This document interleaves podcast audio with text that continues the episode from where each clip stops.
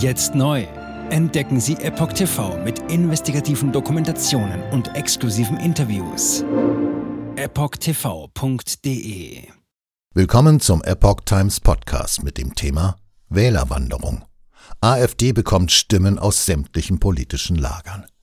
Ein Artikel von Patrick Reitler vom 10. Oktober 2023. Von der Unzufriedenheit mit der Ampelregierung haben in Hessen die CDU und die AfD stark profitiert, in Bayern die AfD und die Freien Wähler, aber nicht die Traditionspartei CSU. Woran könnte es gelegen haben? Eine Analyse. Die beiden Landtagswahlen in Hessen und Bayern vom 8. Oktober haben bestimmte Parallelen im Wählerverhalten zutage gefördert, aber auch bestimmte Unterschiede aufgezeigt. Am auffälligsten ist wohl der Umstand, dass der CDU-Kandidat Boris Rhein in Hessen vom Absturz der Ampelparteien sehr stark profitieren konnte, während Markus Söder, CSU in Bayern praktisch auf der Stelle tritt. Woran könnte das gelegen haben? Konkret geht es um ein sattes Plus von 7,6 Prozent, das der Hesse Boris Rhein im Vergleich zur letzten Wahl 2018 erzielte. Mit 34,6 Prozent der Stimmen kann er sich seinen Koalitionspartner aussuchen. Macht er mit dem Grünen Tarek Al-Wazir als Vize weiter oder soll es demnächst vielleicht doch schwarz-rot im Wiesbadener Landtag sein? Söder stagniert, Rhein profitiert vom Ampelfrust. Für Markus Söder bleibt nach seinen klaren Abgrenzungen realistischerweise nur der freie Wähler Hubert Aiwanger als Bündnispartner übrig. Den Grünen und der AfD erteilte Söder schon im Vorfeld eine jeweils deutliche Absage. In absoluten Zahlen hatte die CSU Bayern mit 37 Prozent zwar noch etwas erfolgreicher abgeschnitten als die CDU in Hessen, aber ein Minus von 0,2 Prozent im Vergleich zu 2018 dämpfte das Ausmaß der Siegesfeier in München doch ein wenig. Was beim Vergleich der Parteien Verluste und Gewinne sofort ins Auge fällt, in Hessen wurden die drei Ampelparteien SPD, Grüne und FDP deutlich stärker abgestraft als in Bayern. Die SPD sank um 4,7 Prozent auf nur noch 15,1, die Grünen bauten um 5,0 Punkte auf 14,8 Prozent ab und die FDP um 2,5 Punkte auf nun gerade mal 5,0 Prozent der Wählerstimmen.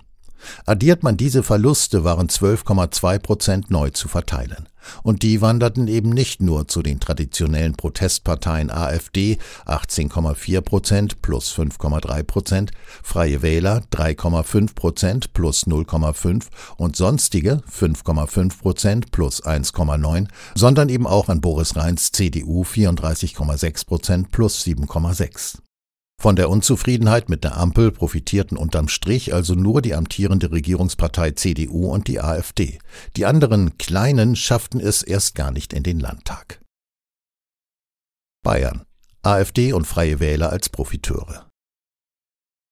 In Bayern waren die drei Ampelkräfte ohnehin zuvor nicht so stark wie in Hessen.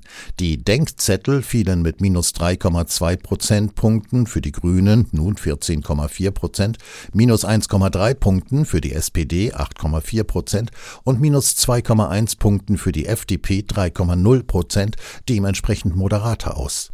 Dazu kamen Verluste der Klein- und Kleinstparteien unterhalb der 5-Prozent-Schwelle von 1,8 Prozent. Neu zu verteilen gab es also nur 8,4 Prozent. Und beinahe exakt diese Summe floss unterm Strich auf das Konto der AfD Bayern 14,6 Prozent plus 4,4 und der Freien Wähler 15,8 Prozent plus 4,2. Nur 42 Prozent der Bayern sind der Ansicht, dass eine unionsgeführte Bundesregierung bessere Arbeit machen würde als die Ampel. Rückenwind sieht anders aus, hieß es dazu in einer Analyse der Tagesschau. CSU verliert an konservative Konkurrenz. Was nicht bedeuten soll, dass die CSU vom Absturz der Ampel nicht auch profitiert hätte. Im Gegenteil. Hätten die Christsozialen nicht 90.000 ehemals grüne Stimmen, 60.000 FDP-Stimmen, 50.000 SPD-Stimmen und 60.000 bzw. 50.000 Stimmen von Nichtwählern und anderen Parteien auf sich gezogen, hätten sie ihren 37-Prozent-Status gar nicht halten können. Denn die CSU musste nach einer Erhebung von Infratest DIMAP diesmal weitere 120.000 Stimmen an die Freien Wähler abgeben und verlor sogar 100.000 an die AfD. Unterm Strich, schreibt die Welt, holte Söders CSU am Sonntag rund 90.000 Stimmen mehr. Wegen der um 1,1 Prozent höheren Wahlbeteiligung, 73,3 Prozent im Vergleich zu 2018, schlug sich dieses Plus aber nicht positiv auf das prozentuale CSU-Gesamtergebnis nieder. Hessens CDU konnte da weit mehr profitieren. Mit Boris Rhein an der Spitze gewann der Landesverband laut Infratest DIMAP am 8. Oktober Stimmen aus allen anderen Parteilagern, mit Ausnahme der AfD, an die die Hessen CDU 2000 Stimmen verlor. Nicht viel im Vergleich zu dem, was rein umgekehrt aus dem Lager der hessischen SPD-Anhänger 72.000, der Grünen 53.000, der FDP 52.000 und der Nichtwähler 35.000 für sich zu mobilisieren verstand. AfD gibt an keine Partei Stimmen ab. Apropos Wählerwanderung. Ihre 18,4 Prozent, 5,3 Prozent plus in Hessen und damit einen neuen Rekordwert für ein westdeutsches Flächenbundesland erreichte die AfD auch dadurch, dass sie Stimmen aus sämtlichen politischen Lagern zu sich herüberziehen konnte, laut Infratest DIMAP insgesamt rund 81.000 an der Zahl. Die Taktik einer Brandmauer gegen rechts, mit der auch Markus Söder und Hubert Aiwanger auf Kosten der AfD punkten wollten, ging nach Informationen der Welt auch in Bayern nicht so richtig auf. Auch hier verbuchten die Blauen mit 4,4 Prozent und nunmehr 14,6 Prozent die stärksten Zugewinne unter allen Parteien. Die Stimmen dafür kamen wie in Hessen auch von sämtlichen anderen Parteien. Selbst die Freien Wähler mussten 50.000 Stimmen an die AfD abgeben.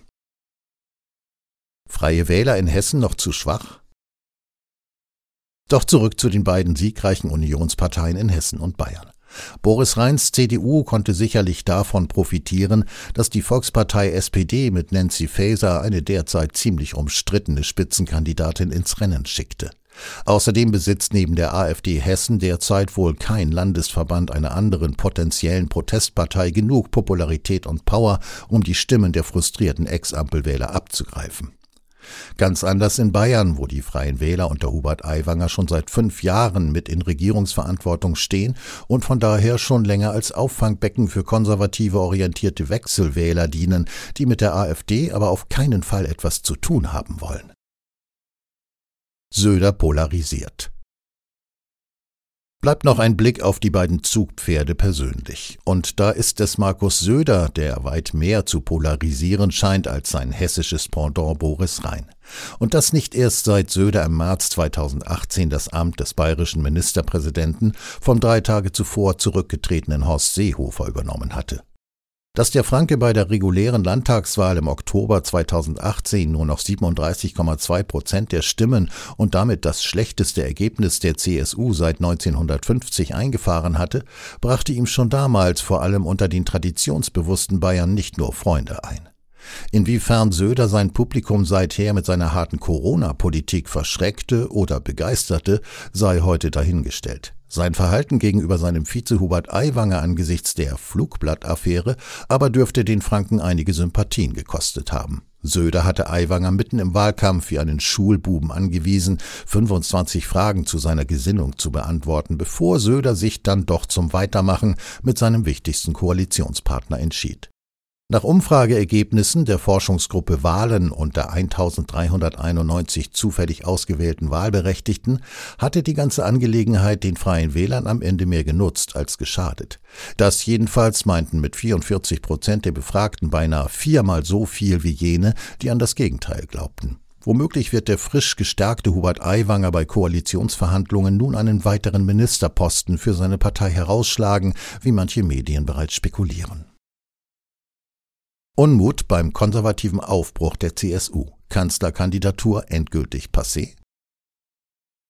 Unter Markus Söder, so die Forschungsgruppe Wahlen weiter, habe die Traditionspartei CSU zudem ihre Ausnahmestellung verloren und für 51 Prozent der Befragten auch das Gespür für das, was die Bayern wirklich bewegt.